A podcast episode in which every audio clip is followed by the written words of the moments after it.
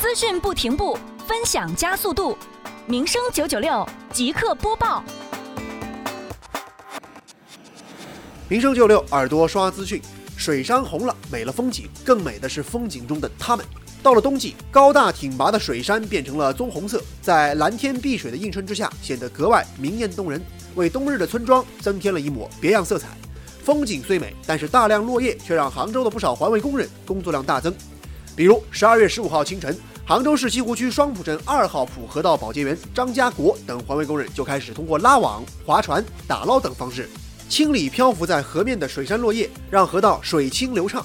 据悉，围绕“美丽杭州”创建暨迎亚运城乡环境大整治、城乡面貌大提升行动，进入冬季之后，双浦镇继续加强对辖区二十八条河道的保洁长效管理。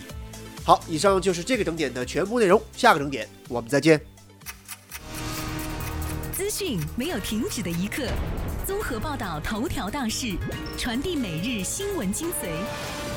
身边故事，最新动态。一位人力资源专家记者了解到，目前市场就在现场为您报道。FM 九九六民生资讯广播，知道与您分享，与您分享。